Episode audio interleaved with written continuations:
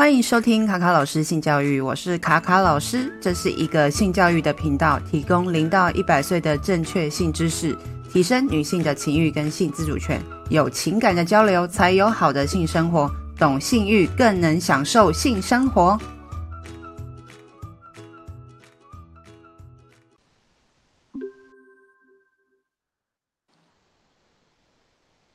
嗨，各位 Rainbow Live House 的听众朋友们，大家好，欢迎继续收听曼宝云端会客室第二十一集的播出喽。我是曼宝姥姥，那今天是哪一位来宾在空中跟我们相会呢？那这个他又在诶，现在。这个全球的哪一个角落呢？我就请今天的来宾赶快跟我们的听众朋友们先自我介绍一下吧，请。Hello，大家好，我是 Monica，那我是一位台南人，那我目前从事的工作是性教育跟性咨询的工作。如果大家对我的工作内容有兴趣的话，可以看我的脸书或 IG，叫做卡卡老师性教育性咨询。然后非常感谢曼宝姥姥邀请我上她的节目，然后去分享我的生命故事。OK，好哟。那当然就是刚刚也提到了嘛，卡卡老师，莫妮卡卡卡老师，然后一起讲就变成莫妮卡卡卡老师。OK，好。那我跟莫妮卡呢，嗯，你会希望我们的听众朋友？称呼你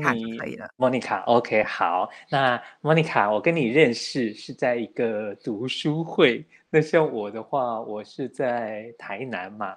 那所以是不是我们在一个怎么样子的好玩有趣的读书会认识的？这个部分先跟我们的听众朋友们介绍一下好吗？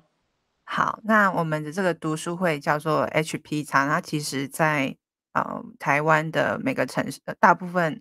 呃主要城市里面都有这样的读书会。那我加入这个台南读书会，其实也没有很久，差不多才一年的时间。那我加入没多久之后，我就开了一个就是书聚，呃，就是叫做《性爱好科学》这本书。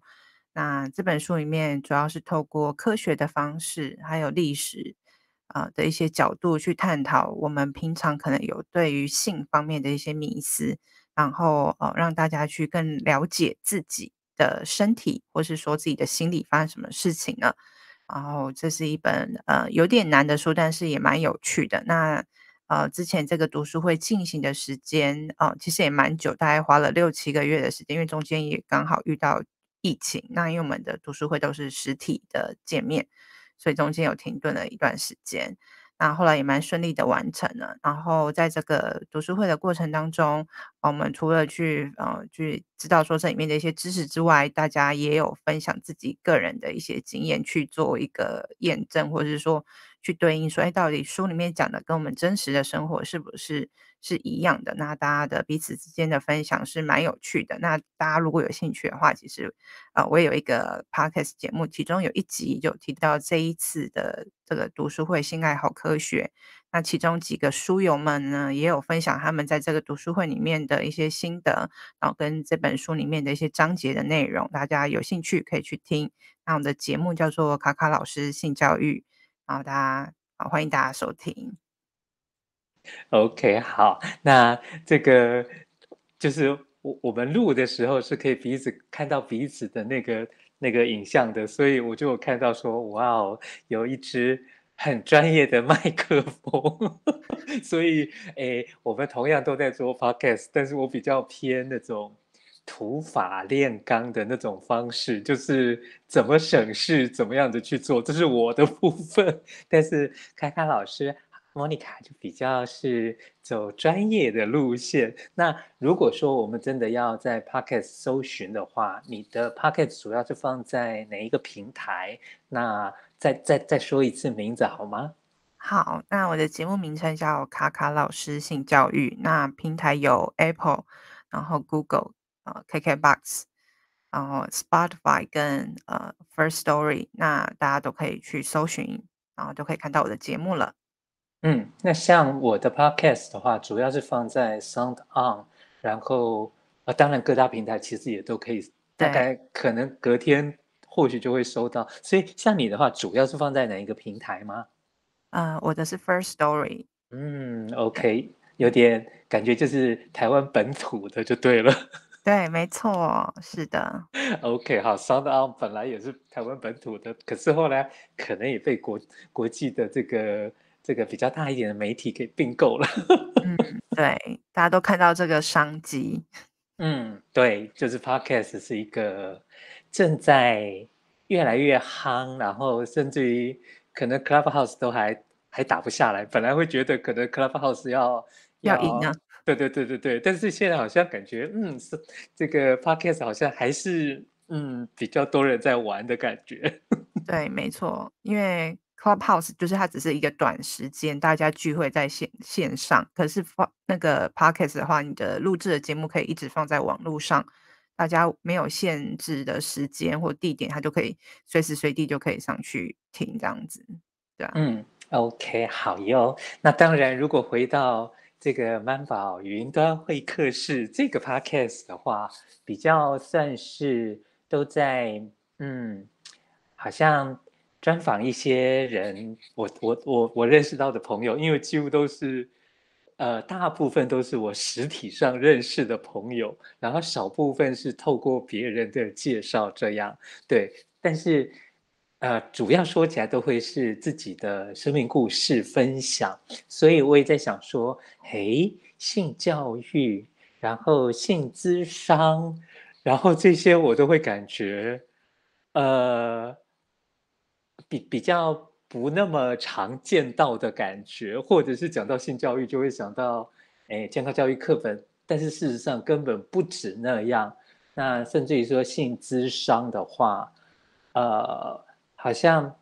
好像也比较少听到，听到的可能是心理咨商，对，所以这这些部分的话，或许不见得是我们 这一期访谈的重点，但是我却会非常想要知道说，嘿，那会是在自己的生命当中发生了一些什么样的故事吗？然后把你带到了这条我觉得不是那么多人在走的路。但是好像感觉起来你也很自在，然后很不见得是所谓的，好像冷门，好像它就变得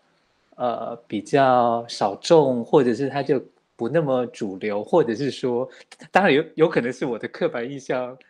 哎，其实是了解错了。我我的意思说，好像或许会不会影响到收入没那么多啊，然后甚至于说会比较。还要考虑到自己的生存啊，等等。当当然，或许我听完你的故事之后，我可能会觉得，哦，原来是可以打破我的那种刻板印象。不管如何如何，是不是接下来，嗯，看我们的莫妮卡卡卡老师会想从哪个部分开始分享你的个人的生命故事呢？嗯，呃，刚。那个妈宝姥姥讲的其实蛮多观察是蛮正确，就是说其实它算是一个比较小众的，呃，就是应应该说是一个职业工作。那的确，他的收入其实是比较不稳定的。那大家想象中的性教育其实不是只有健康教育，那毕竟在学校里面其实是会教的。那家长们呢，其实是也是希望说。孩子能够健康平安的长大嘛，所以他们教的方式也是停留在就是保护孩子身上。他们可能不觉得说性教育是另外需要特别去学习的。那我觉得这也是呃，我现在还在努力当中的一部分，就是说，哎，其实性教育它是包含说，我们应该站在说，哎，我希望我孩子长大之后，他的呃。他的未来的家庭，或是他未来的感情的经营，或是对他自己，他希望他具备什么能力？那这个能力就是其实是包含在性教育里面，例如说跟人的互动的沟通啊、协调啊，然后拒绝的能力啊，或是被拒绝的时候，他又怎么样去呃调试这个心情啊？其实这也是包含在性教育里面的。然后再来就是说，很多人在讨论性的时候，毕竟还是带着比较异样的眼光，或者是说很多我们上一辈留下来的一些观念，那其实都会限制了我们在教性教育的时候的一些障碍。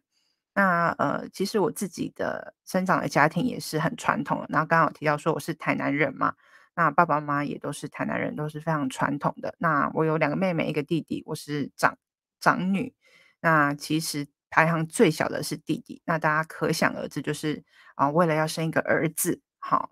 最小的是弟弟那样子，然后家里就是重男轻女这样子，所以呃，从小到大就是我必须要呃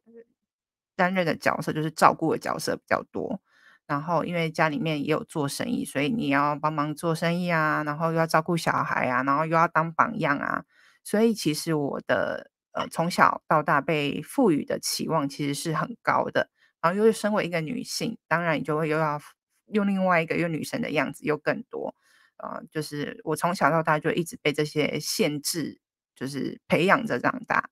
那其实我过得并没有很开心，就是有一部分就是在于说，就是要成为一个榜样，或是一个女生的样子。然后我就觉得说，我已经做那么多了，我要照顾弟弟妹妹，我要哦，就是自己的功课，然后又要帮忙家里什么等等之类，我做那么多，但是我很少获得称赞，然后呃，然后一直被一做不好就会被指责。那这个部分其实是我后来就是也是念了。呃，研究所之后，因为它里面有包含婚姻与家庭的课程，然后是家庭治疗的课程，其实这部分都要让自己去重新的去检视自己的生命过程。那我觉得这是在性教育当中，我觉得最大最大的收获。这里出乎我意料之外，原本我我认为的性教育可能是教我说，哎，性方面的啊、生物啊，生理构造啊，心理学啊，社会学啊等等之类，可是。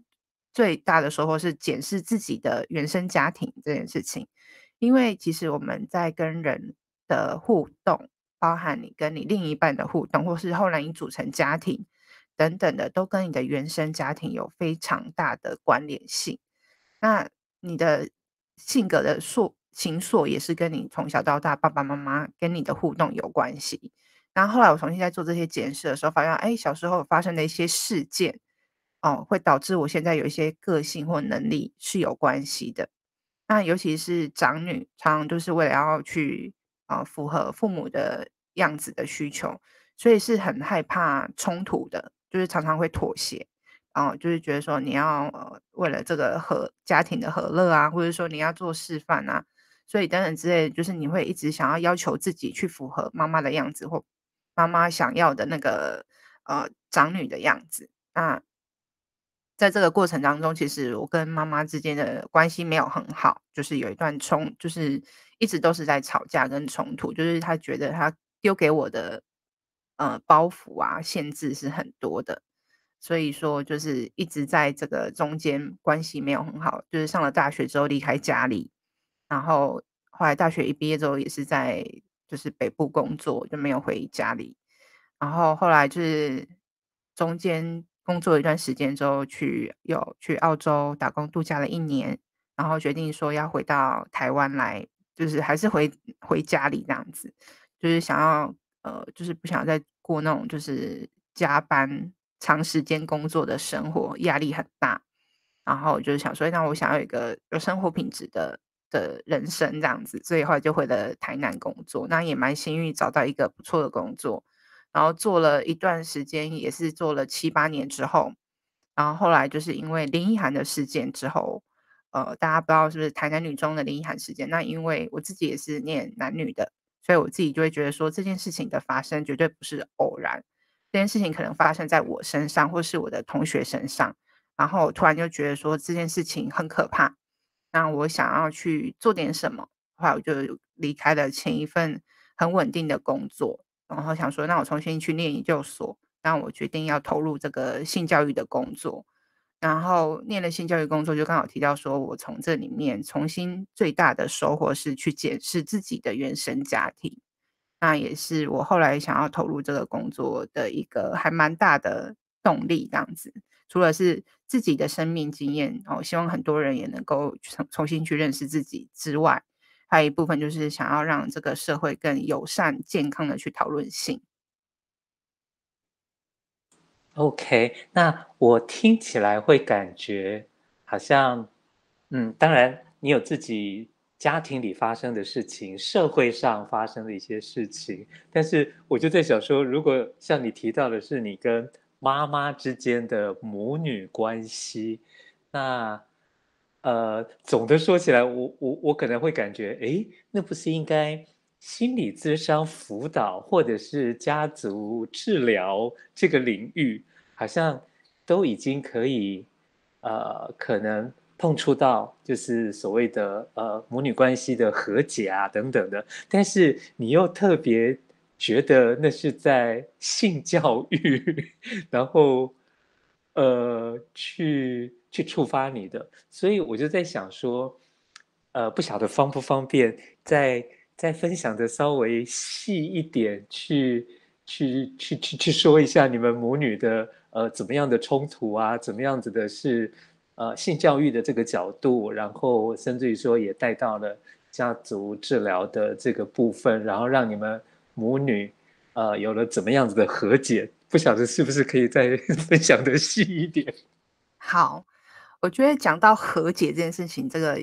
就是我觉得那是一个很难的境界。那我现在能够做到，大概就是只能同理这件事情。那其实呃，我刚好提到说我们之前上的课嘛，那就是有一个叫做《婚姻与家庭动力学》这门课。那他的功课就是说去讲你们家的故事，好，你们家的故事。那我就举例了我们家的故事，然后我就。呃，就是讲说我们家有四个小孩，为了要生儿子啊，然后，然后就把家里面像我爸爸妈妈当初拍这个婚纱照啊，还有我们从小到大的每个人的照片啊，等等之类的，要做成一个影片嘛。然后我就先翻出的爸妈的那个以前旧的婚纱照还在，然后我就问我妈说啊，当初为什么要嫁给我爸？就是我有尝试去了解这个过程，因为其实家长不太会去讲说自己过去。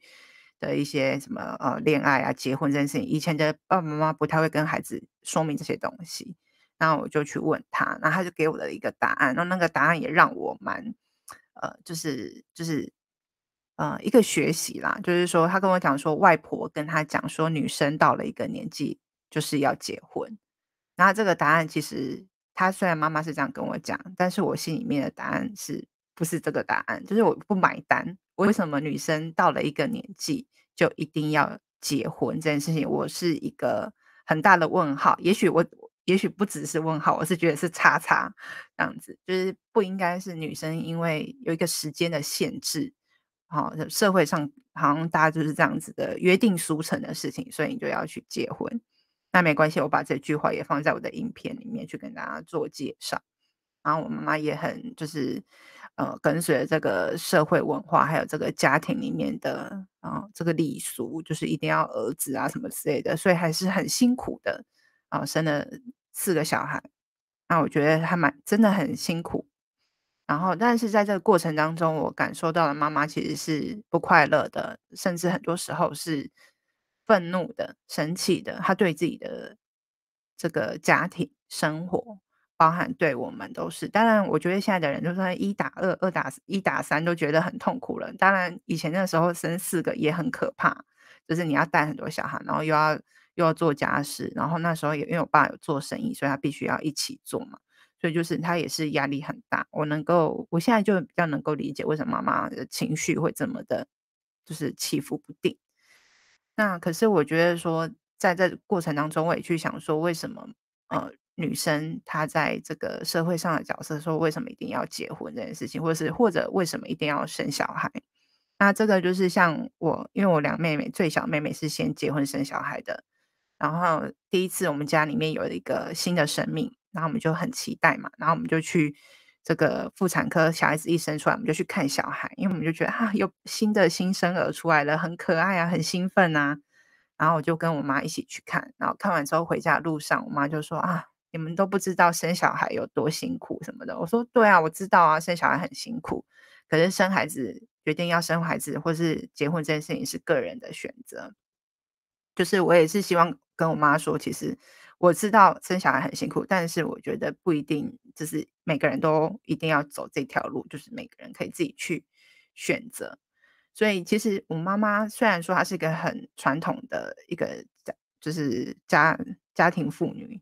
然后我觉得他有时候讲的一些话，就是要丢给我更多的思考。其实因为从小到大，我妈给我的很多的想法，其实我都没有很认同，所以我常会跟他有争执的关系，也是因为这样子。他觉得女生应该怎样怎样怎样。可是我就是觉得说，为什么女生一定要这样子？而且我从小到大，呃，就是在这个过程当中，呃，其实我刚刚又回到刚刚那个课程的作业那个影片当中，我还有一些部分是特别印象深刻。在我小时候很小的时候，像我我的大妹跟我差一岁，然后她出生的时候，她的名字啊、哦、叫念兰，念书的念，蓝色的蓝。其实她就是显意希望说，她原本是希望第二胎就是。男生嘛，结果没有，他就只好叫念兰。好，结果又没有男生嘛，然后后来生到第三个又是女儿的时候，好，那就名字没有没有再叫什么招娣那类也没有，啊就叫还是叫就因为我叫嘉荣，然后我小妹就叫嘉芬，那只有他不是念这个嘉系列的，然后他其实有一阵子也很叛逆，他可以知道说家里面的人可能期待他是男生等等之类的。然后以前我们的那个二姑姑的小儿子跟我的大妹是同年龄，还打算要狸猫换太子。以前那个时代很流行，就是哎，我帮我跟你互换小孩，反正你们不想要再生了，啊，不然就我儿子跟你女儿，反正就是我们都是就算也算亲戚嘛，就想要互换小孩，反正还没几个月。哦，然后我以前在家族里面常常听到这种就是乡野的传说，这样就说啊，可是你阿妈后来觉得还是不要啊，什么之类的什么。啊，就讲来讲去，后来就是也没有换，然后后来就是生了三个，第三个是女儿嘛。那我印象很深刻，就是第三个呃小孩，就是我小妹从呃出生之后没多久，然后我妈会呃去那个医院把小孩要抱回来嘛，抱回来路上是自己一个人，就是就是带回来这样子，然后也没有什么特别的仪仪式这样子。我会讲仪式，是因为后来生到第四个弟弟的时候，我的感受。是很有落差的。我我还能够一脑海中的一个照片，就是我妈把我小妹抱回来的时候放在床上这样子的那个画面。当我弟弟出生的时候，那家里面是完全不一样的，已经几乎是张灯结彩加就是开流水席那种的场面了。真的，就是那时候我们家旁边还有一个小空地，然后那时候还把它圈一个区域，然后养鸡坐月子，然后一就是一两天就是杀一只鸡。活鸡这样子，就是你能够想象说，哎，生小妹是这样子，一个人去把小孩子抱回来；生弟弟的话，就是坐月子坐到足，然后每天有活鸡现宰的这个就是差别待遇。然后我就会知道说，哎，从小就知道说，哎，其实男女之间的这个性别的不平等，在你生男生女是有差异的。那那时候，呃。有这个印象，但是不觉得说，哎，怎么，嗯、呃，就是，嗯、应该是说有感受到那个差别待遇，然后大家对呃弟弟就是特别的疼惜，所有的亲戚，哦，就是因为他就是我们就是蔡家唯一的香火单传这样子，因为因为我两个阿伯都没有生儿子，就是我爸爸有生儿子，所以就是变成他 就是，嗯、他他就是我们家很就是广受注目的。的一位就是巨星这样子，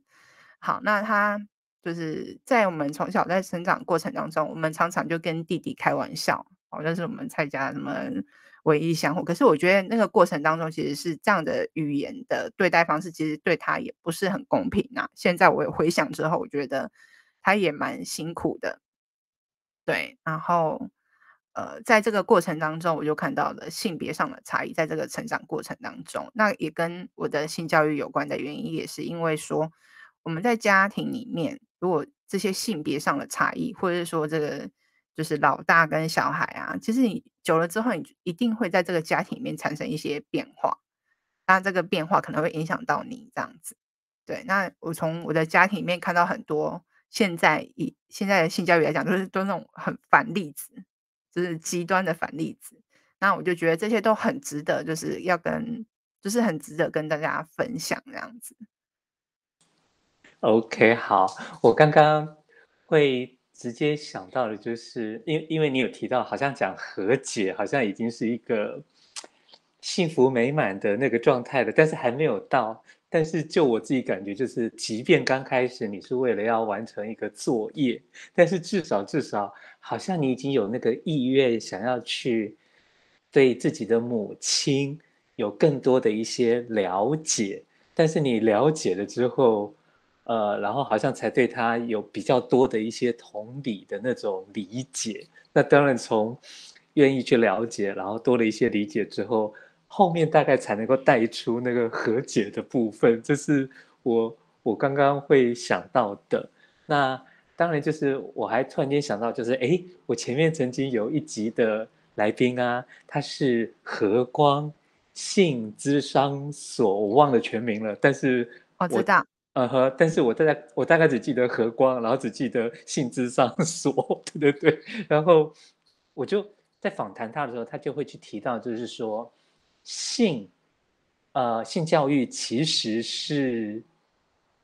怎么讲全人概念的，甚至于说它简直就是生命教育。然后，所以我才会想说，嗯，也对哈、哦。我刚刚前面对你的一些提问啊，好像我就已经掉入那种。刻板印象的那个坑里面去了，对，那当然我也会想到，就是，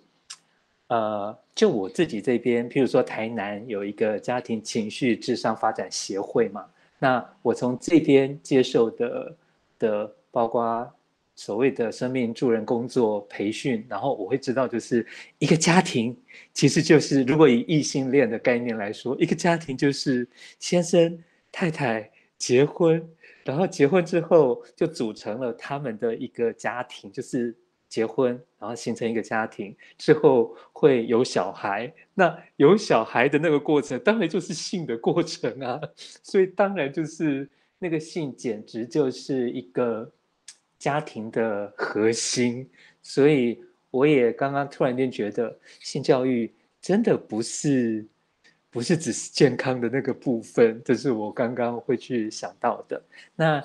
回到你们，你跟妈妈的母女关系这个部分，还有没有？就就是像你说的，还没有到和解，但是我就会感觉到说，嗯，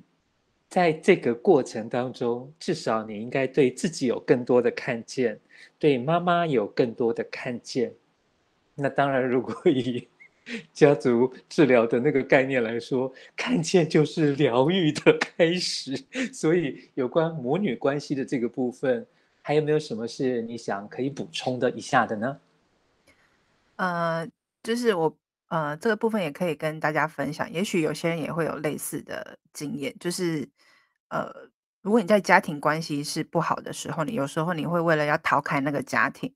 你反而会让自己在对外寻求，特别是在恋爱关系的时候，你可能在那个关系里面，也许不是那么的健康，可是你愿意屈就于在那个不健康的关系当中，是为了要逃避家庭的，就是这些冲突，你想要另组另外组成一个自己的家庭，然后会导致可能会有另外一个可能不是那么明智的决定，因为其实我曾经有一段恋爱。那段时候，就是因为我住后来回台南嘛，那你就变成说长时间要跟妈妈相处，那冲突是很多的，然后你就会想要逃离这个冲突，然后我就会想说跟男朋友同居，那那时候也会想说啊，以结婚为前提的交往，然后就觉得哦这样子去同居是比较适合的，然后后来就是其实两个人的个性、价值观各方面其实是不是那么的契合。那在沟通方面也没办法去做好磨合，那其实这个其实这些磨合其实就是你不合了，已经真的没办法了。但是因为分手之后，其实我就有一个就有两个很重要的就是体悟，就是说，呃，第一件事情就是你任何的关系不要说以结婚为前提的交往，代表说你是为了结婚，而不是要在这个关系里面去爱。而是说你是为了结婚，然后去妥协你自己，或者说，哎，这是磨合。可是有时候真的就是不合，为什么要让自己去，呃，在一再在那个关系里面去受伤，然后没办法建立一个健康的连接。然后第一个就是说，不要因为家庭的冲突不和睦而逃离家庭，再去创造一个新的家庭。因为其实你原本的问题没有解决，你根本就不不知道发生什么事情，然后你想要。去建立一个新的家庭关系，那其实就是一个逃避而已。对，那那一段关系也让我重新去思考这这两件事情啊。可能那时候也是还没念研究所之前，就是有这样子的一个呃感想，就是说，其实我觉得有时候呃分手或是失恋，并不是一个呃人生的一个失败，或是哦、就是好像都 all yuki 啊。其实它其实就是你一个学习，就是我们知道说，哎，之前那个关系里面到底发生了什么事情？那我也去重新思考跟反省，说到底我在这个关系里面哦。做了什么事情是因为怎么样怎样？我去思考，就花了蛮长一段时间。然后我觉得我至少找到了一些答案跟学习，对。然后当然在那个关系之后，呃，其实呃，就后来也有一段关系，后来可是又很快又又去念了研究所。但是我觉得，呃，这个研究所念的还蛮值得的，就是我。除了学习在性方面、性学方面之外，最主要的还是在于自己的对话的部分跟关系的建立。因为你要先了解自己之后，才有办法说你要去建立一个关系的时候，知道说自己的个性是怎么样，而且你适合什么样的人。当你在跟这个人互动的时候，你也知道怎样的关系的互动才是比较健康跟呃好的。就是有时候我们在就是关系动力嘛，就是你跟这个人的互动。的过程当中，你还是会带有你原本的方式，所以你一定要先了解自己，才有办法去找到一个跟你契合的人。那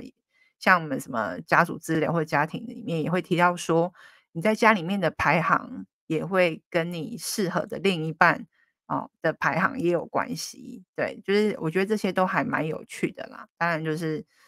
未来有机会可以跟再跟大家多做分享这样子。嗯。OK，好，刚刚也听到你提到那个重男轻女的那个部分，我就在想说，你的妹妹弟弟可能搞不好都还没有三十岁，换句话说，大概就只是二十多年前的台南。我也在想说。你你有提到什么可以养鸡什么的？是台南比较算乡间吗？还是说其实即便是台南这种古都，然后 即便是在台南的市区里面，也还是这么的重男轻女吗？就你现在的感觉？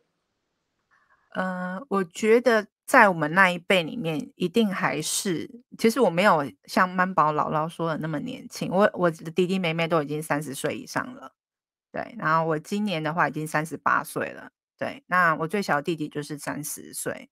对，那三十年前的时候，那时候的确还是这样。那我们家那时候是住在还算 OK 了，台南市东区，也没有到很很偏僻。但是因为刚好旁边有一个小空地，那时候还没盖房子，所以刚好就可以可以围一区，然后可以稍微养一下鸡，养养养一阵子而已，没有到很多，没有占地为王啦，就是养一下，然后就是杀来吃这样子。就是说，现在这个时代应该很难想象，对不对？就是讲在旁边有养鸡，然后要吃的时候拿杀来吃。可是只有在坐月子那段时间而已，在那平常时间，我们家没有这样子过。就那个时期是比较特别的，所以我才会这么的印象深刻。对，嗯，OK，好。那我突然间就在 有一个感觉，就是，哎，no，我就是。诶，一般来说，老师级的不太去分享自己的比较 隐私的部分，所以我也在想，我不知道适不适合再继续问一些比较。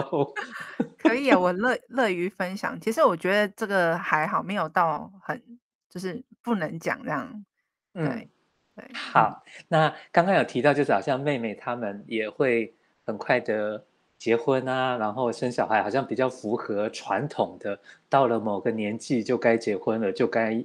呃育养下一代了等等的。但是好像在我们这一集当中还没有提到你的部分，所以我就在想，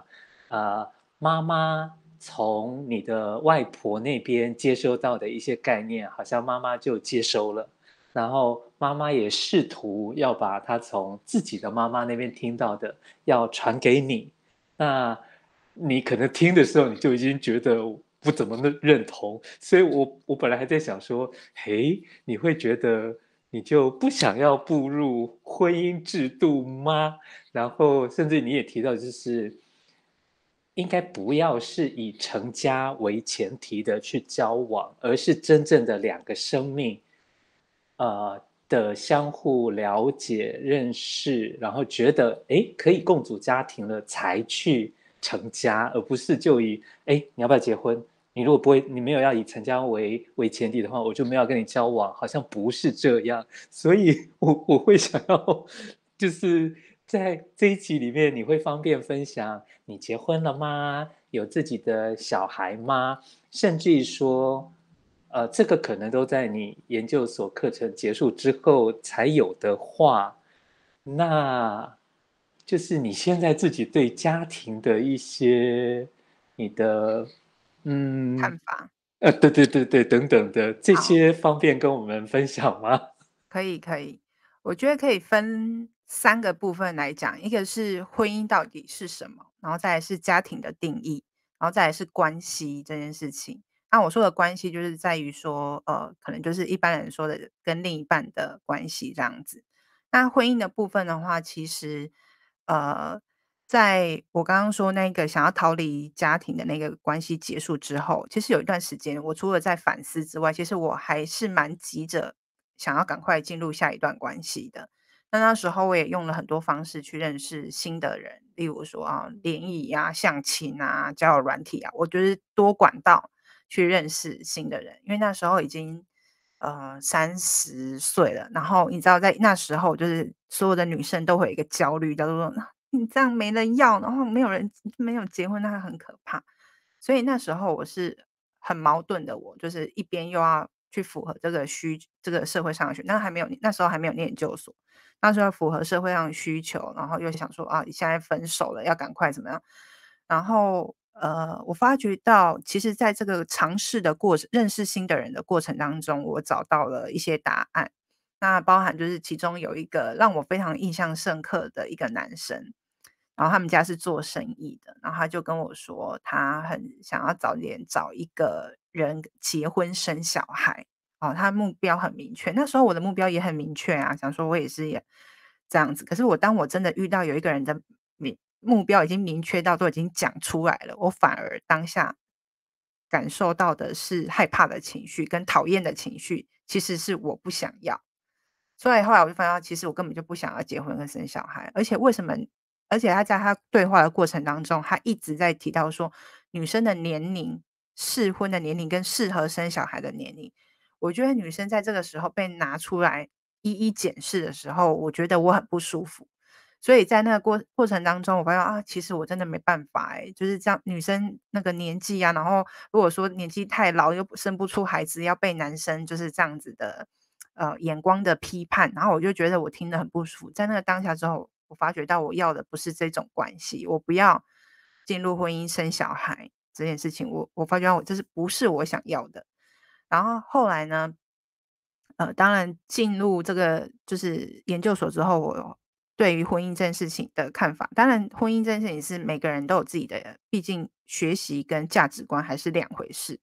我们一定会因为学习之后，你会选择比较偏向你的那个价值观的部分去靠近嘛。但我觉得婚姻这件事情就是个一样是回到个人的选择。那呃，婚姻对我来讲，其实它算是一个法律上面的定义。那如果说两个人都互相彼此认同的话，那其实不太需要一个法律上的呃界定说，哦，我们两个人就是一定要签字才算是照顾彼此的。那个伴侣关系，对，那我觉得两个人如果彼此爱跟关注，然后有爱，呃，去去维持这个关系的话，才是一个真正好的伴侣关系。那在传统的，因为我刚刚讲说我在传统的家庭，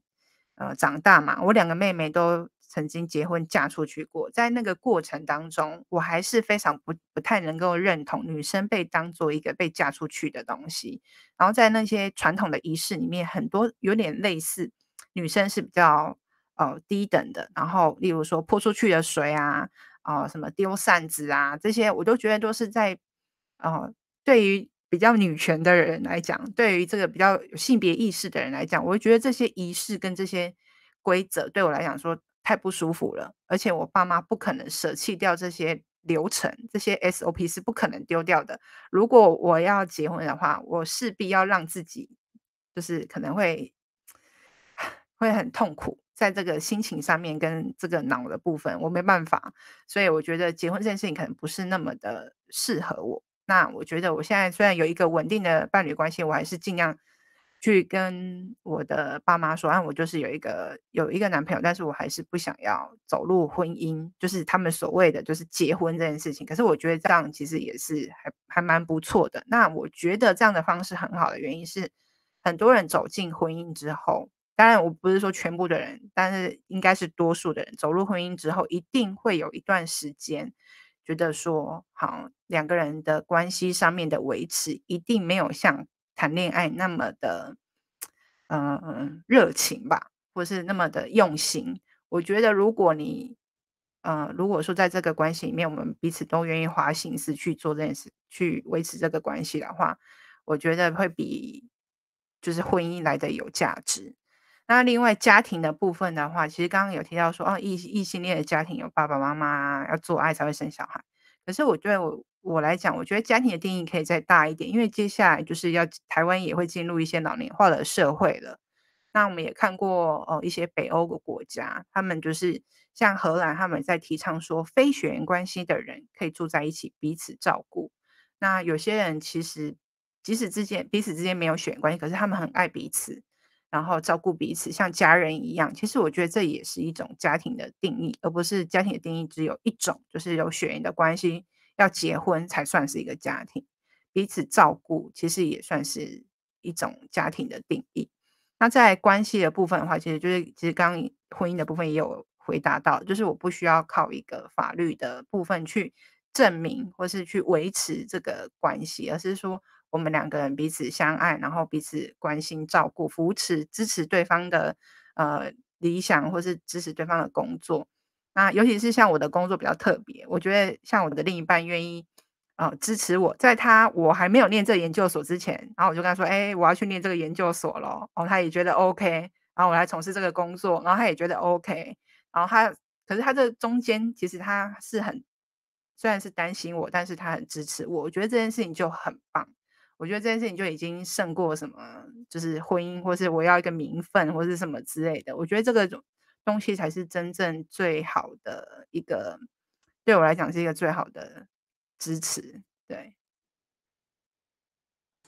，OK，好，那接下去我在想说，呃，虽然说听起来就是还没有婚姻的那个仪式，但是事实上你们已经是呃，等于怎么讲？稳定的伴侣关系，对对对对对。那这个跟诶，如果以家族治疗的观念概念来说的话，我不知道我有没有讲错，就是其实自己这一段的婚姻和父母之间的那个关系相处啊等等的啊，可能某些时候会有一种像遗传的那种复制，就是毕竟诶。自己怎么跟另一半相处啊？好像就是会从小到大就是看 看自己的爸爸妈妈怎么相处的，好像就会觉得啊，不就是好像伴侣相处就应该是这样吗？或者是嘴巴里说我不要像我我爸妈哦，我爸爸或者说我妈妈那样，但是后来好像就越那样讲就越同样那个样子。所以我在想说，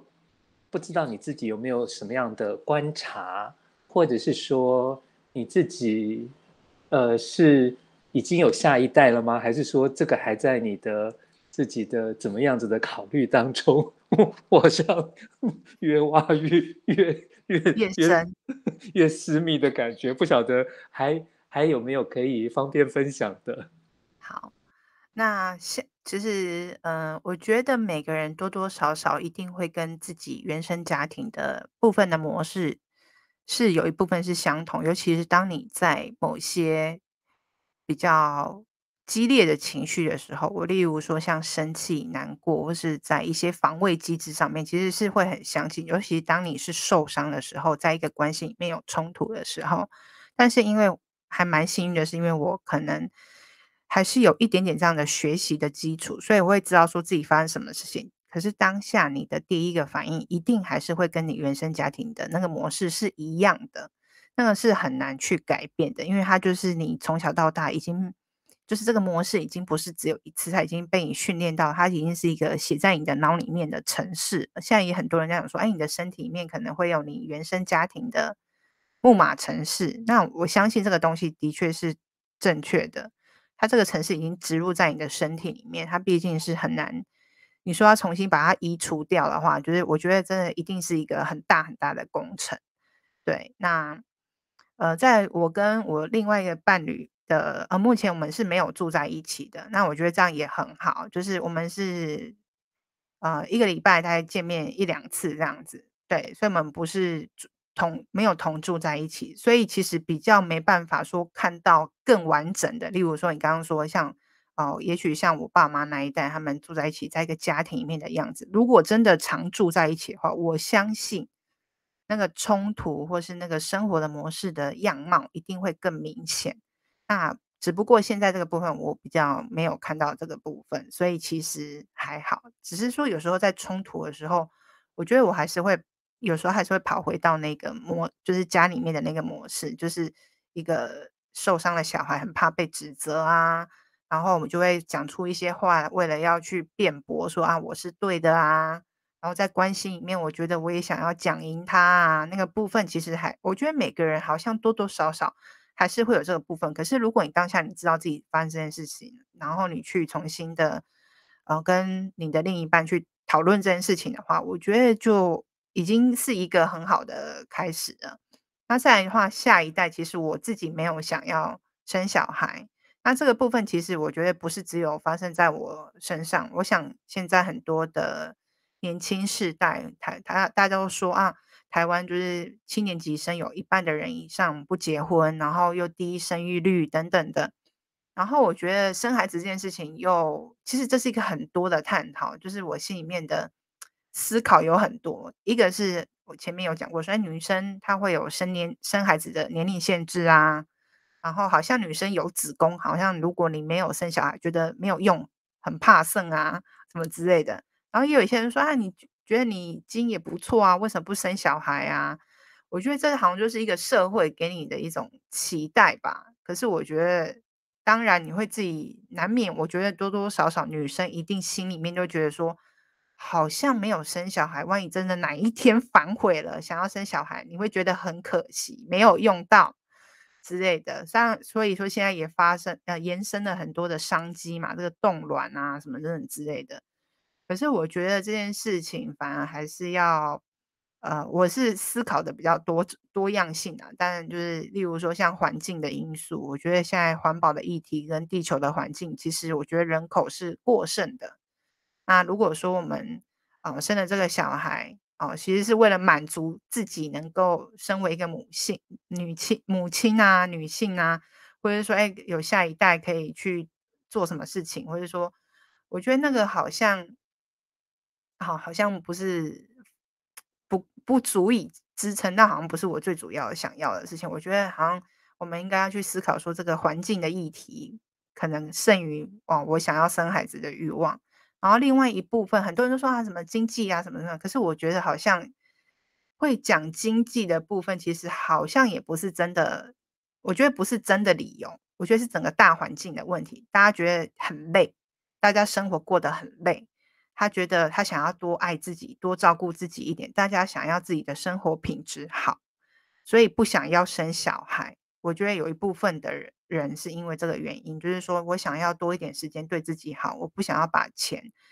或是劳心劳力，因为他们觉得说教育小孩子也是一个责任。那如果说如果我生了小孩没办法好好照顾这个小孩，然后小孩是个坏人啊什么，可能也许他想的比较多，或者等等之类的，或者是会影响他的生活品质，所以就不想要生小孩。我觉得现在比较多年轻人思考的应该是至于。比较回归到自己本身身上，而不是在于说，哦、一定要生小孩这件事情，而是说我想要好好的对待自己，然后对自己生活好一点，所以他就不想要生小孩。对，OK，好哟。那因为呃，你也提到你们家就是呃呃，蔡家只有一个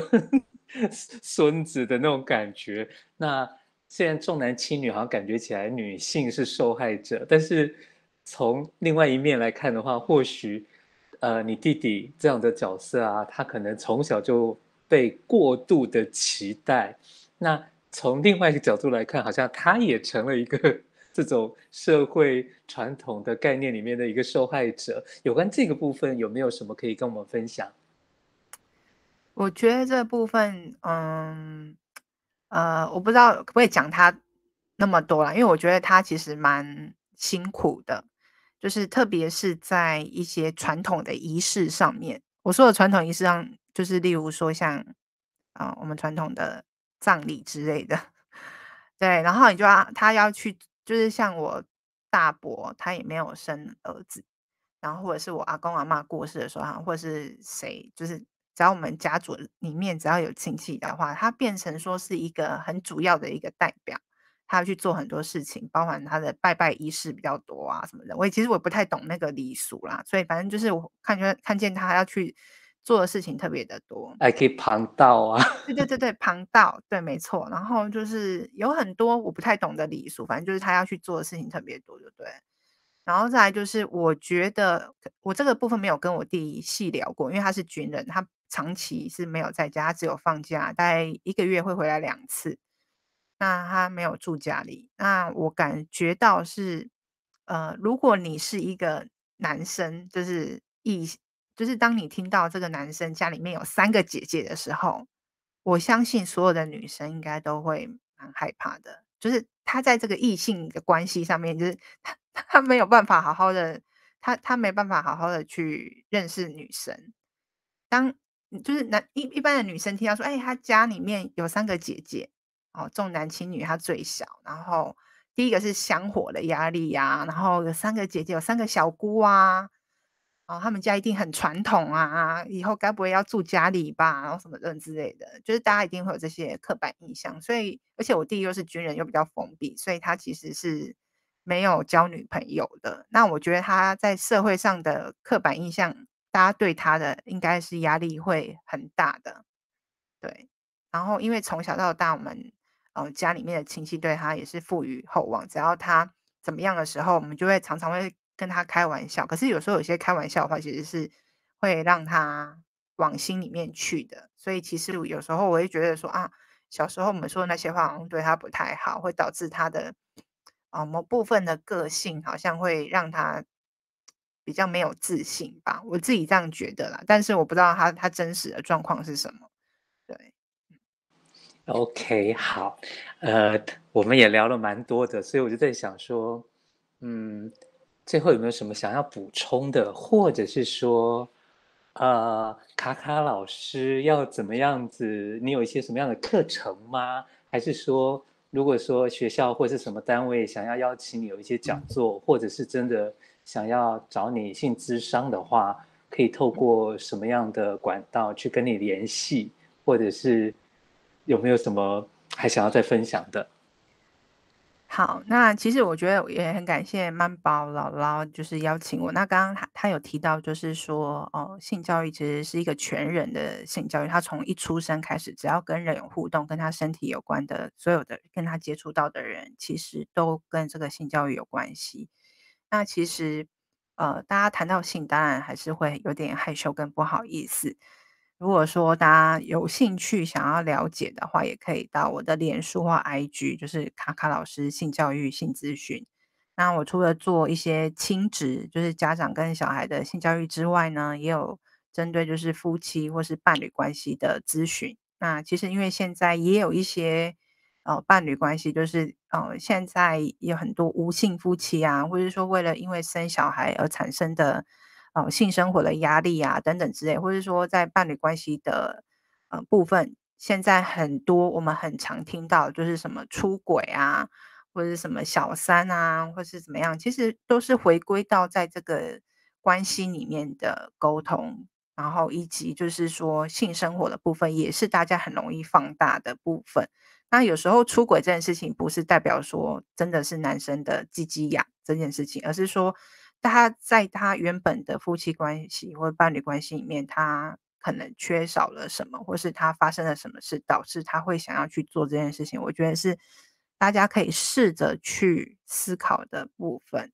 对，好，那大概就是我想分享分享的部分，大概就是像这样子。对。OK，好，好像前面我也忘了忘了讲，就是说，譬如说，哎，前一阵子红红事件啊，哦、对对对然后在我们卡卡老师的 Pocket 里面也有一集专门在聊这个部分，大家也可以去听听看。然后我觉得有不同层次，因为他社会上已经有太多的想法看法了，然后等等的。但是我觉得卡卡老师有提出你不同层次的那种那种的一些观念啊等等的，是很值得大家去听一听的。那最后最后。我们的莫妮卡卡卡老师有没有什么样的一段话可以送给我们的听众朋友们，当做是祝福的呢？嗯，其实我觉得，呃呃，就是经过去年嗯、的疫情，应该说前年吧，哈、就是疫情也蛮久了。那我觉得也刚好遇到我做这个性教育也没有很很稳定的这段时间，我觉得，呃。就是健康跟平安还蛮重要的，对。然后希望大家都能够快乐幸福，这样很简单。就是其实我觉得好像就是，虽然说我年纪还没有到很大，可是我就觉得这件事情是这些很稀松平常的生活，其实就是很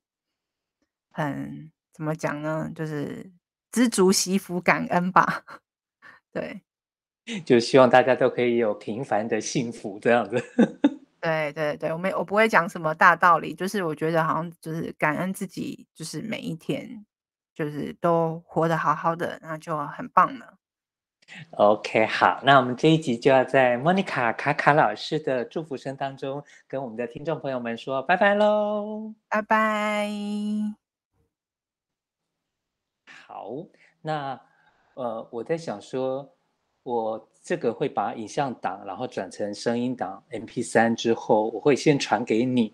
那我在想，你如果想要后置，你自己那边后置成一集上你自己的 Podcast，那是 OK 的。就是我的部分，我的声音全部剪掉或什么什么的，你就是看你自己想要怎么后置成一集，就你那边处理。那我自己、嗯、我自己这边的话，就是一样的 MP 三就是我也会。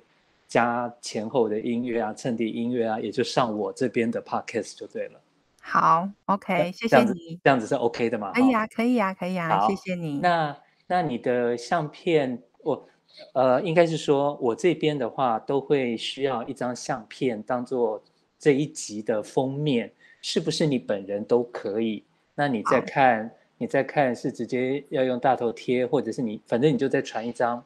line。那你再传一张照片给我，我就是要当你的这一集的封面。好，那我待会就可以传给你了。OK，然后我会上架的话是 Sound On，但是连接上面会是脸书、IG、呃 Dcard 这些都会有连接，甚至于说喜马拉雅这些你都 OK 吗？哈，都可以。OK OK，好，到时候我再把连接丢给你这样子。嗯，好的。好，那我们今天 顺利，对，顺利 结束。好，那反正我呃，Sound On 的会分享到我们的那个读，就是情欲图形的读书会去。那其他的我再私讯给你。好啊，谢谢。Okay, 好，我照片现在可以传给你了。OK，OK，OK，okay, okay, okay, 好，那我们今天就先这样喽。谢谢你，OK，不会，拜拜。